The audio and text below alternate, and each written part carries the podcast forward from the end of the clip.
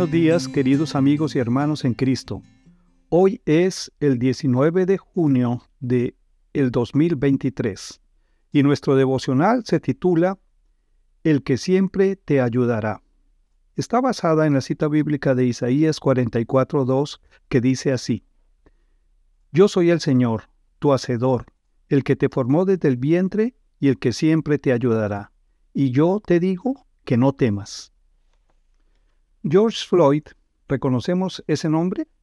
El 25 de mayo del 2020, Floyd quedó inmortalizado en la memoria de la sociedad norteamericana y de gran parte del mundo. Ese domingo de tarde, Floyd, un afroamericano de 46 años de edad, fue arrestado por la policía de la ciudad de Minneapolis y poco después fue asesinado por Derek Claubin, uno de los cuatro policías que tomaron parte de la acción en su arresto. Tal como todos pudimos ver, Claubin presionó su rodilla izquierda sobre el cuello de Floyd durante 8 minutos y 46 segundos.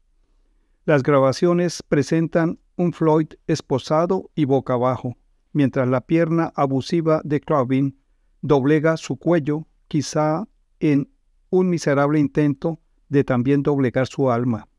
En tono agónico, Floyd gritaba esa frase que dio la vuelta al mundo. No puedo respirar. La muerte de George Floyd me impactó tanto que me llevó a reflexionar profundamente en nuestro gran pecado, la inhumanidad humana. Sin duda, una gran paradoja para pero somos también nosotros. ¿Cómo es posible que el defensor se convierta en agresor?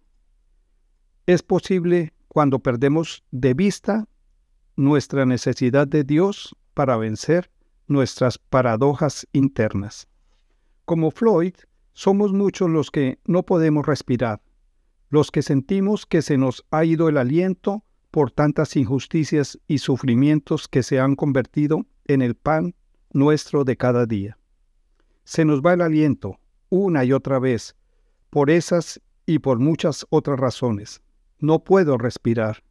Suspiramos.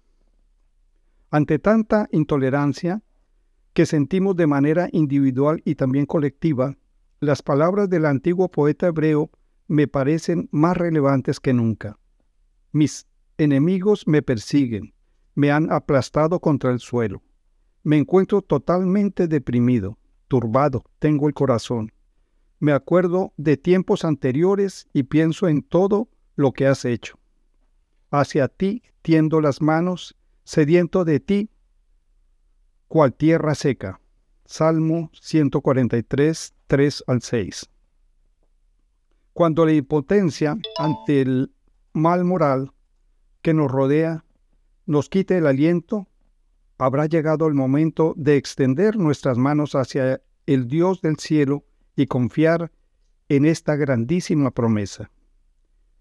Yo soy el Señor, tu Hacedor, el que te formó desde el vientre y el que siempre te ayudará. Y yo te digo que no temas.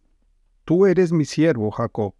Tú eres Jesurún, a quien yo escogí. Isaías 44, 2. Él nos ayudará a seguir respirando. Queridos hermanos, nuestra confianza debe estar puesta en el Señor, quien nos trae estas maravillosas promesas y nos dice que no debemos temer, sino siempre debemos confiar en Él. Con esto en mente, empecemos este día y pidamos al Dios del cielo bendición sobre toda nuestra familia y sobre nosotros mismos. Bendecido día.